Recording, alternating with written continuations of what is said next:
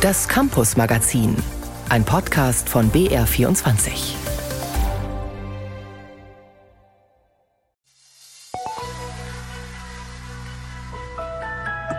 Allein im Regierungsbezirk Oberbayern werden nächstes Schuljahr ungefähr 800 bis 1000, die nächstes Jahr nicht zur Verfügung stehen. Das heißt, diese Lehrer fehlen. Michael Oberhofer ist Grundschuldirektor im Landkreis Erding. Ihm fehlen Lehrkräfte, aber nicht nur ihm. Der Bayerische Lehrer- und Lehrerinnenverband BLLV schlägt Alarm. Im kommenden Schuljahr könnten Stunden gestrichen und Klassen zusammengelegt werden. Ein Thema gleich bei uns. Außerdem wollen wir wissen, wie geht es weiter mit ukrainischen Schülerinnen und Schülern, wenn die Schulpflicht endet, also nach der 10. Klasse. Dann gibt es keine Willkommensklassen mehr und es wird kompliziert. Außerdem schildern wir einen besonders langwierigen Fall von wissenschaftlichem Betrug. Das und mehr im Campus-Magazin. Im Studio ist Jan Toczynski. Die erste Ferienwoche ist vorbei, doch die Grund- und Mittelschulen in Bayern sind im Krisenmodus. So viele Lehrkräfte wie zurzeit haben noch nie gefehlt. Die Schulämter suchen verzweifelt nach Aushilfen. Die Lehrergewerkschaft BLLV ist entsetzt. Ab September wird wohl Unterricht gestrichen und Klassen zusammengelegt. Anna Küch über die angespannte Lage in den Lehrerkollegien. Die Aussichten sind düster. So viele Lehrkräfte wie dieses Jahr haben noch nie gefehlt. Besonders an den Grund- und Mittelschulen ist der Personalmangel riesig. In vielen Klassen könnte nach den Sommerferien keine ausgebildete Lehrkraft mehr stehen, deshalb Unterricht ausfallen, Klassen zusammengelegt werden. Michael Hoderlein-Rhein, der Direktor der Münchner Grundschule Berg am Leim, ist entsetzt. Ich bin seit 16 Jahren Schulleiter und es war noch nie so dramatisch wie im kommenden Schuljahr. Ich sage immer ganz gerne, wir sind mit dem Aufzug unterwegs nach unten. Konkrete Zahlen, wie viele Lehrerinnen und Lehrer an seiner Schule fehlen, kann er nicht nennen. Das wird sich erst in den kommenden Wochen herausstellen. Ebenso, ob Mathe- und Deutschstunden ausfallen. Fest steht schon jetzt, viele Förderangebote können nicht stattfinden. Das heißt äh, Dinge wie Arbeitsgemeinschaft Musik, Arbeitsgemeinschaft Orchester, Arbeitsgemeinschaft Bayerische Mundart oder Vorkurse Deutsch, Förderunterricht Deutsch kann von Lehrkräften nicht mehr gemacht werden. Dafür haben wir keine Lehrkräfte mehr. Dabei wären gerade diese Förderangebote nach zwei Jahren Pandemie so wichtig für die Kinder. Um die Lücken irgendwie abzufedern, sollen die Rektoren in den Ferien Pläne ausarbeiten, um ein halbwegs normales Unterrichtsangebot auf die Beine zu stellen. Die Schulämter suchen händeringend nach Aushilfen, Pensionisten sollen einspringen, Teilzeitkräfte aufstocken oder auch Lehramtsstudierende vor den Klassen stehen. Ob das klappt, ist fraglich, sagt die Präsidentin des Bayerischen Lehrer- und Lehrerinnenverbandes Simone Fleischmann. Es ist so, wenn kein Personal da ist, weder ein Lehrer, auch kein anderer, ja, dann kann ich nichts vorhalten. Und jetzt sind wir so weit, dass wir womöglich schon Kernunterrichte streichen, dass Klassen zusammengelegt werden. Das heißt, man soll vor Ort jonglieren. Ja, mit was soll ich denn jonglieren, wenn ich nichts habe? Aus dem Kultusministerium gibt es keine konkreten Angaben, wie viele Lehrkräfte tatsächlich fehlen. Auf Nachfrage des Bayerischen Rundfunks heißt es, dass die Versorgungslage angespannt sei. Die Personalplanung und Personalgewinnung laufe auf Hochtouren. Der Grundschuldirektor Michael Oberhofer aus Erding ist enttäuscht über diese Aussagen. Es sei versäumt worden, aktiv gegenzusteuern, sagt der BLLV-Kreisvorsitzende und nennt Zahlen. Wir vom BLLV sind wirklich alarmiert, denn allein im Regierungsbezirk Oberbayern werden nächstes Schuljahr ungefähr 800 bis 1000 Vollzeitkontingente, ein etwas sperriger Begriff, was im Prinzip bedeutet deutlich mehr Köpfe, weil es eine ganze Reihe von Teilzeitkräften gibt, die nächstes Jahr nicht zur Verfügung stehen. Das heißt, diese Lehrer fehlen. Und das sind nur Zahlen für Oberbayern. Die Leidtragenden sind die Kinder und Jugendlichen, sagt Bernd Wahl, Rektor der Mittelschule an der Lehrer-Wirth-Straße und Leiter der Rechtsabteilung im BLLV. An seiner Schule und auch an anderen Schulen fallen Lehrkräfte weg, die ans Gymnasium wechseln. Die fehlen uns und dann ist es eine jahrelange Missplanung und Fehlplanung, die jetzt dazu führt, dass wir in der Krise völlig blank dastehen. Und ich habe das Gefühl, es kracht gerade an allen Ecken und Enden. Den Grund- und Mittelschulen fehlen so viele Lehrkräfte wie nie, Anna Küch berichtete.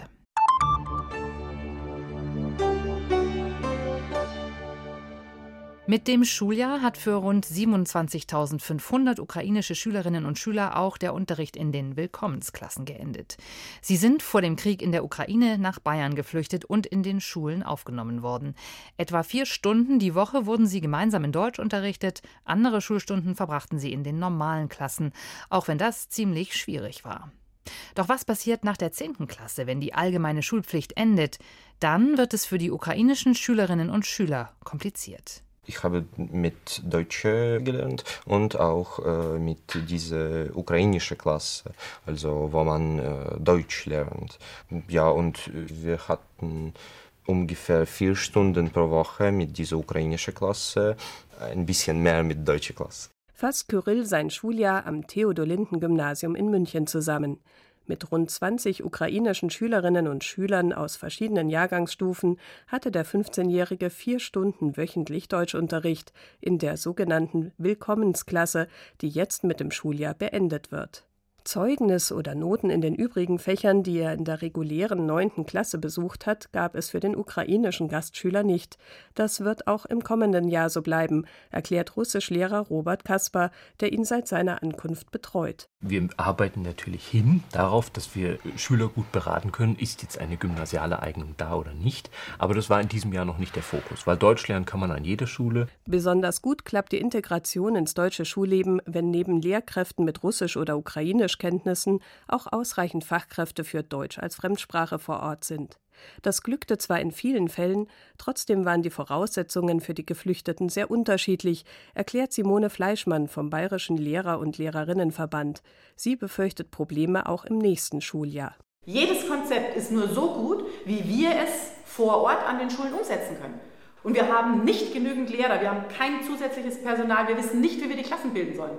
Wer von den Geflüchteten über 16 Jahre alt und damit nicht mehr schulpflichtig ist, muss zum Schuljahrsende womöglich Gymnasium oder Realschule verlassen, denn die einzelnen Schulleitungen entscheiden jetzt aufgrund neuer Vorgaben des Kultusministeriums, wer beim Unterricht in deutscher Sprache folgen kann.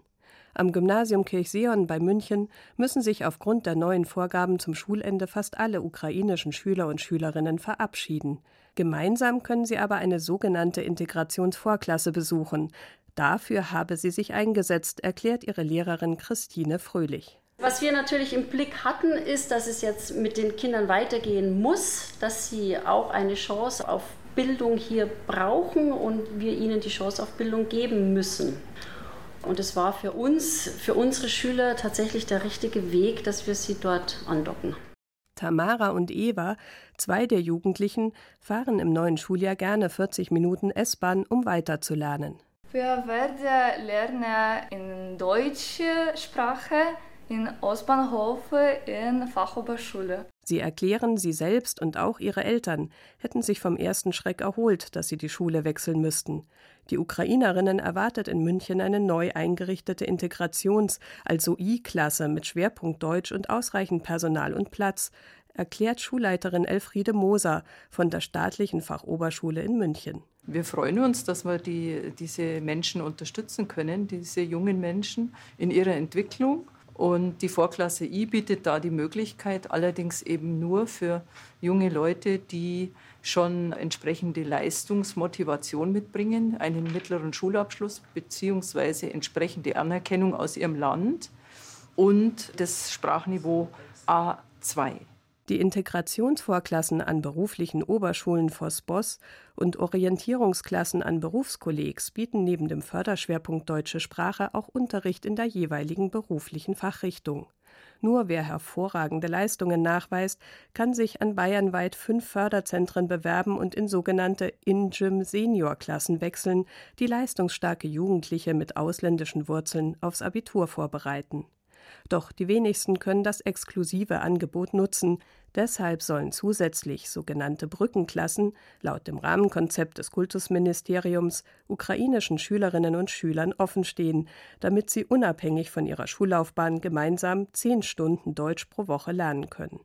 Dazu kommen Hauptfächer wie Mathematik und Englisch in regulären Klassen mit deutschen Mitschülern, um sie zu integrieren. Am Theodor-Linden-Gymnasium in München stehen zwei solcher Brückenklassen mit neu eingestellten Deutschlehrkräften bereit. Schulleiter Werner Ziegler freut sich, so rund 30 ukrainische Schülerinnen und Schüler zu fördern, gerade weil Integration nicht einfach ist, angesichts von Personal- und Platzmangel an vielen Münchner Schulen. Werner Ziegler das ist schwierig genug. Unsere Schule ist auch überfüllt. Also für das Gebäude haben wir mindestens 200, 300 Schüler zu viel. Wir sehen das aber als eine soziale Aufgabe, eine Verpflichtung diesen jungen Leuten gegenüber, die ja teilweise traumatische Erlebnisse hatten. Und wir sehen das als soziales Engagement. Monika Haas hat Schüler und Lehrerinnen begleitet, die sich auch nach der 10. Klasse um die Integration der geflüchteten Jugendlichen aus der Ukraine kümmern.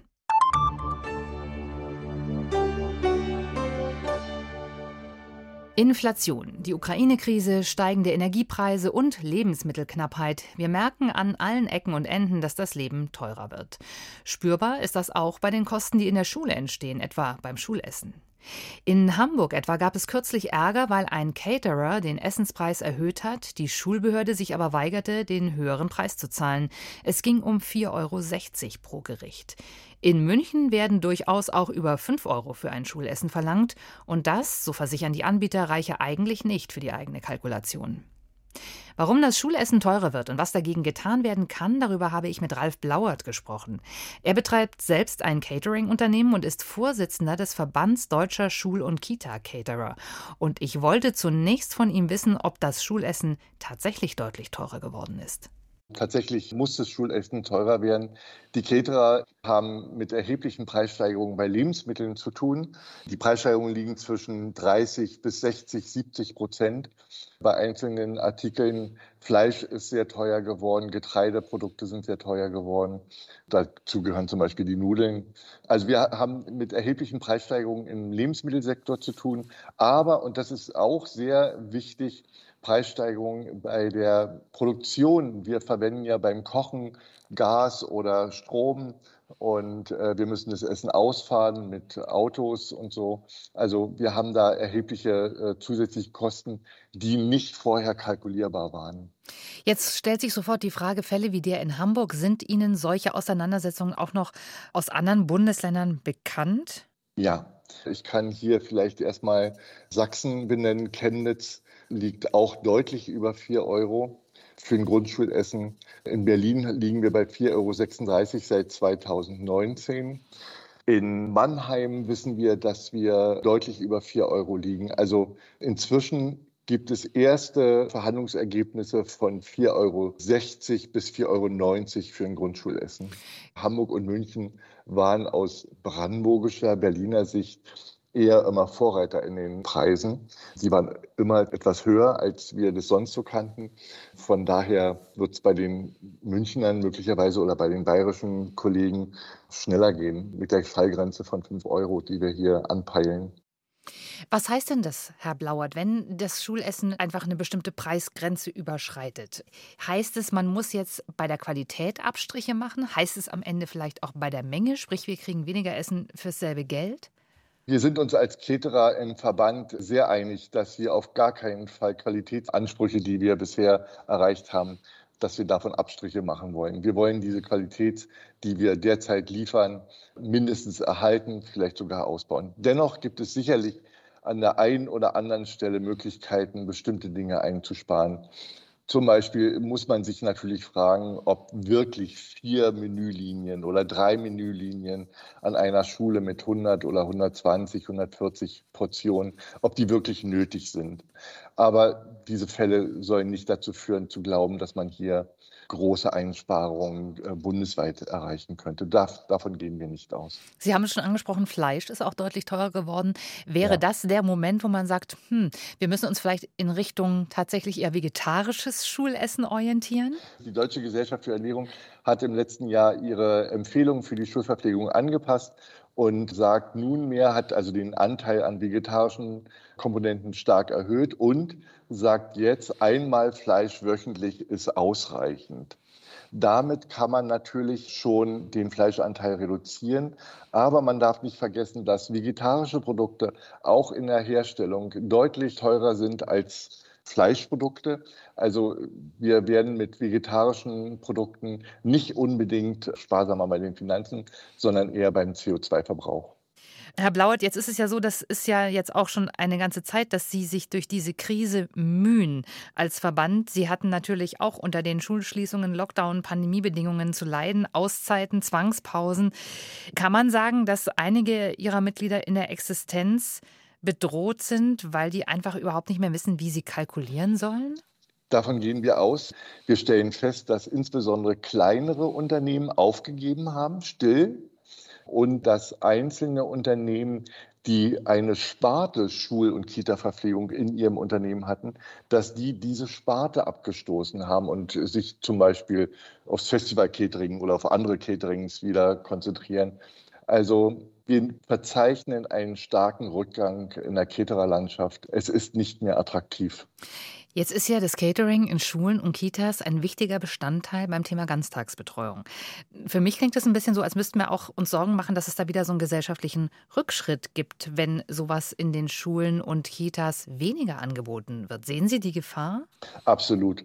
Es ist leider nicht so, dass man hier also erwarten darf, dass wir 100 Milliarden wie für die Bundeswehr zur Verfügung gestellt bekommen oder also der Bildungsbereich war schon immer ein sehr sehr schwieriger Bereich, der also finanziell immer viel zu kurz und viel zu schlecht ausgestattet wurde. Dazu gehört das Schulessen.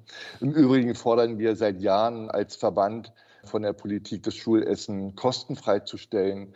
Der Bund hat beschlossen, bis 2026 jedem, der es wünscht, einen Ganztagsschulplatz anzubieten. Dazu gehört für uns selbstverständlich auch eine Mittagsmahlzeit. Und wir fordern seit langem die Beitragsfreistellung fürs Mittagessen. Derzeit gibt es eine Übergangsregelung, die zum Jahresende ausläuft. Und zwar ist das Kita- und Schulessen derzeit mit 7 Prozent zu besteuern. Vorher war es mit 19 Prozent zu besteuern. Wir sind dabei, uns zu positionieren und dass wir also die 7 Prozent Mehrwertsteuer für Kita- und Schulessen beibehalten. Dafür setzen wir uns beim Finanzministerium ein. Kita-Essen in Deutschland wird teurer. Das war ein Gespräch mit Ralf Blauert. Er betreibt selbst ein Catering-Unternehmen und ist Vorsitzender des Verbands Deutscher Schul- und Kita-Caterer.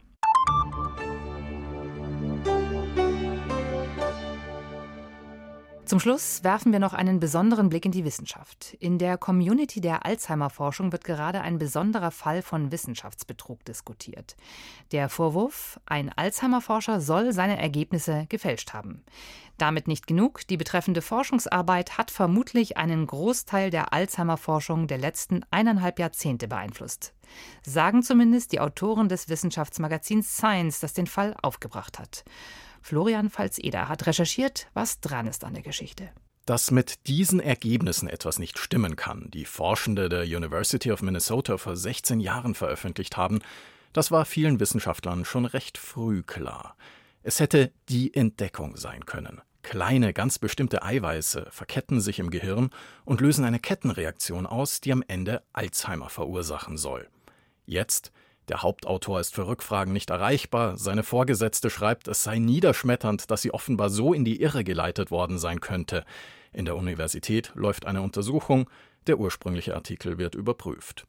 Christian Haas, Biochemiker und Alzheimer-Experte beim Deutschen Zentrum für neurodegenerative Erkrankungen. Bereits damals, ähm, in 2006, dachten wir alle schon, das ist komplett übertrieben, das kann so nicht sein. Und ich glaube, der Bumerang kommt jetzt eben zurück. Man glaubt, man hatte hier die toxische Spezies überhaupt, die Alzheimer verursacht. Aber so ist das nicht. Ne? Die Ergebnisse wiederholen, das konnten andere Forschende nicht. Diese Eiweiße sind ziemlich instabil und man kann eigentlich nicht erwarten, dass man sie auf einmal in Gehirn, Hirnflüssigkeit, Rückenmark überall so deutlich sieht. Aufgeflogen ist das Ganze durch die Recherche eines Kollegen, der jetzt mit digitalen Mitteln Fotos überprüft und festgestellt hat, sie sind offenbar einfach kopiert und mehrfach benutzt worden, ordnet der Biochemiker und Nobelpreisträger Thomas Südhoff von der Stanford University ein.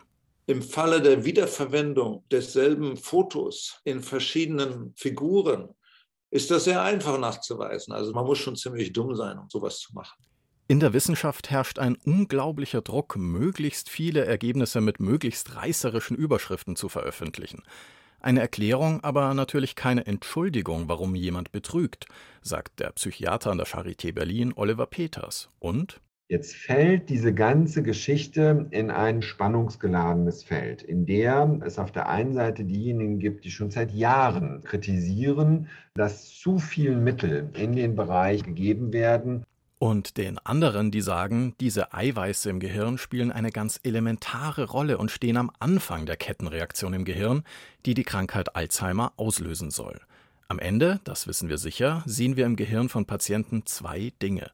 Erstens abgestorbene Nervenzellenbündel und zweitens Klumpen aus Eiweiß, sogenannte Plaques, erklärt Christian Haas. Die Plaques bestehen aus einem kleinen Peptid, das nennen wir Amyloid-Beta-Peptid. Und es fängt an, mit sich selbst zu aggregieren, zu verklumpen.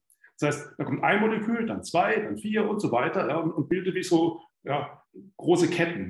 Genau hier am vermuteten Anfang der Kettenreaktion setzt seit zwei Jahrzehnten auch ein Großteil der Medikamentenforschung an. Sie versucht, die Bildung von Beta-Amyloid oder A-Beta zu verhindern. Ein Wirkstoff, ein Antikörper gegen A-Beta, hat das tatsächlich bereits geschafft, sagt Thomas Südhoff. Es ist absolut erstaunlich, wie gut dieser Antikörper A-Beta aus dem Gehirn der Patienten entfernt hat. Also es ist wirklich sehr, sehr, sehr erstaunlich und schön im gewissen Sinne. Aber all das hat dem Patienten de facto nicht geholfen. Die Krankheit konnte also nicht aufgehalten werden. Die einen sagen jetzt, wir müssen früher anfangen, ganz am Anfang, wenn die Krankheit gerade erst entsteht, bevor das Gehirn geschädigt wird. Gerade sind mehrere weitere Medikamentenstudien in den letzten Zügen. Ergebnisse soll es Ende November geben. Psychiater Oliver Peters ist überzeugt. Nur die Forschung am Menschen, nur die Forschung bei den Betroffenen selber, die klinische Forschung wird am Ende des Tages uns die Erkenntnis liefern. Was gegen Alzheimer hilft. Thomas Südhoff kontert. Ich meine auch, klinische Versuche ist letztlich das Einzige, was uns wirklich einigermaßen Vertrauen darin gibt, dass wir die Krankheit verstehen. Aber wir verstehen sie eben nicht. Und man kann nicht einfach klinische Versuche durchführen auf Glück. Man braucht die Grundlagenforschung, damit sie einen informiert darüber, was vielleicht erfolgreich sein könnte. Während die einen also fordern, mehr in die Tiefe zu forschen, was hinter den Mechanismen steckt, wie Alzheimer genau funktioniert, und zwar im Reagenzglas und im Tierversuch, sagen andere, wir müssen im Menschen schauen, wie es funktioniert und was helfen kann. Darum geht die Forschungskontroverse im Kern, die jetzt wieder entflammt, nachdem ein Wissenschaftler offenbar Ergebnisse gefälscht hat, was weniger über den Stand der Alzheimer-Forschung aussagt, als vielmehr über den Wissenschaftsbetrieb. Und mit diesem Beitrag über Wissenschaftsbetrug geht das Campus Magazin zu Ende. Im Studio war Jan Turczynski.